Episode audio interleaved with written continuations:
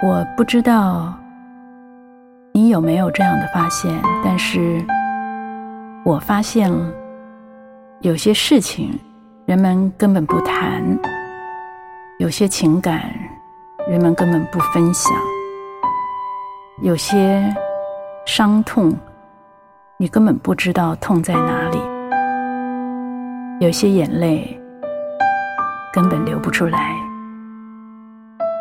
因此，我写了《目送》，送给你吧。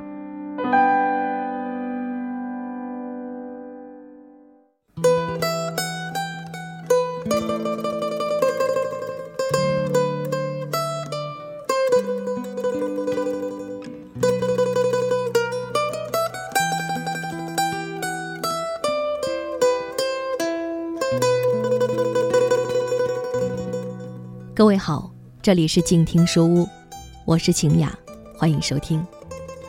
在今天的节目时间里，与大家分享的依然是台湾作者龙应台《目送》这本书里的一篇小文，名字叫做《跌倒》。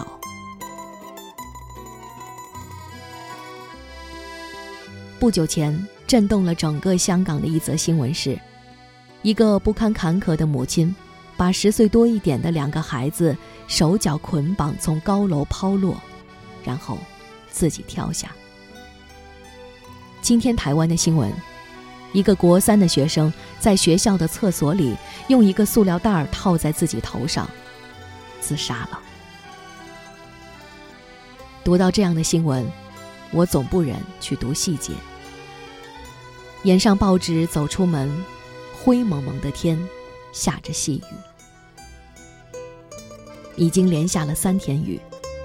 早上醒来时，望向窗外，浓浓的雾紧紧锁住了整个城市。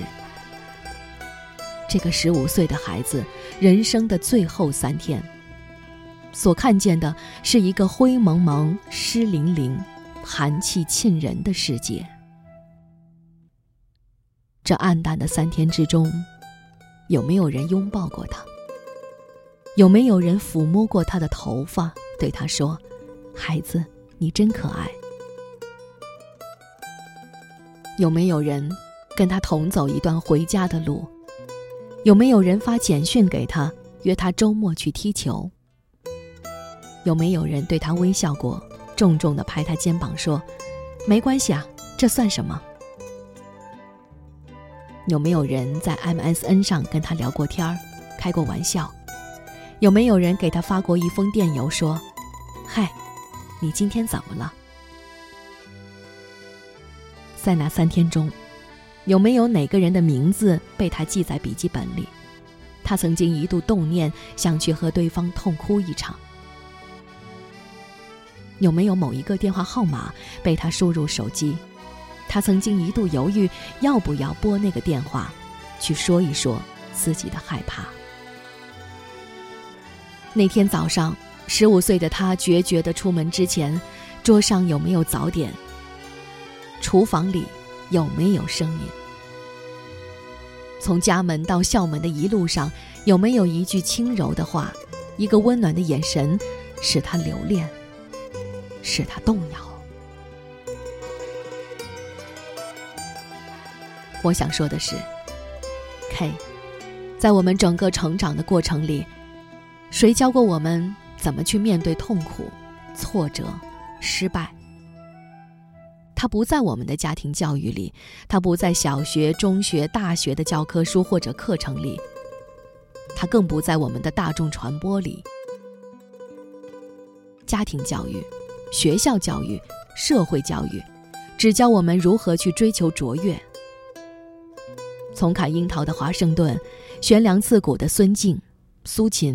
到平地起楼的比尔盖茨，都是成功的典范。即使是谈到失败，目的只是要你绝地反击，再度追求出人头地。譬如越王勾践的卧薪尝胆、洗雪耻辱；譬如哪个战败的国王看见蜘蛛如何结网，不屈不挠。我们拼命的学习如何成功的冲刺一百米。但是没有人教过我们，你跌倒时怎么跌得有尊严？你的膝盖破得血肉模糊的时候，怎么清洗伤口？怎么包扎？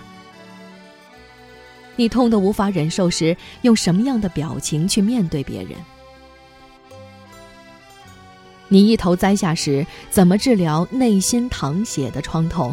怎么获得心灵深层的平静？心像玻璃一样碎了一地的时候，怎么收拾？谁教过我们在跌倒时，怎样的勇敢才真正有用？怎样的智慧才能度过？跌倒怎样可以变成行远的力量？失败为什么往往是人生的修行？何以跌倒过的人更深刻、更真诚？我们都没有学过。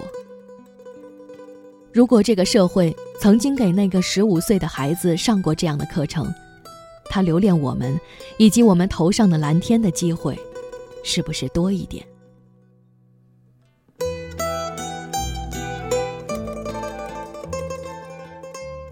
现在，K 也绊倒了，你的修行开始。在你与世隔绝的修行室外，有很多人希望捎给你一句轻柔的话。一个温暖的眼神，一个结实的拥抱。我们都在这里，等着你。可是修行的路总是孤独的，因为智慧必然来自孤独。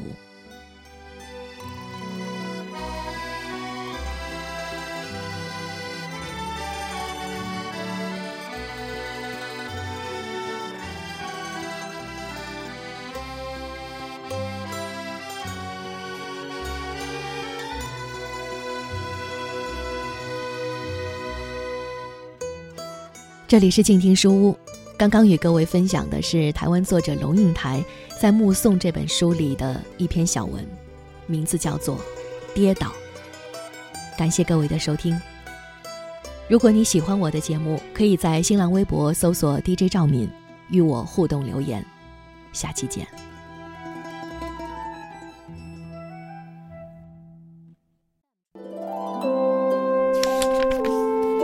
读书是我们了解世界的方法，也是我们每天最好的娱乐。每读一本书，都是一次修行。静听书屋，陪你在每一段向往阅读的路上。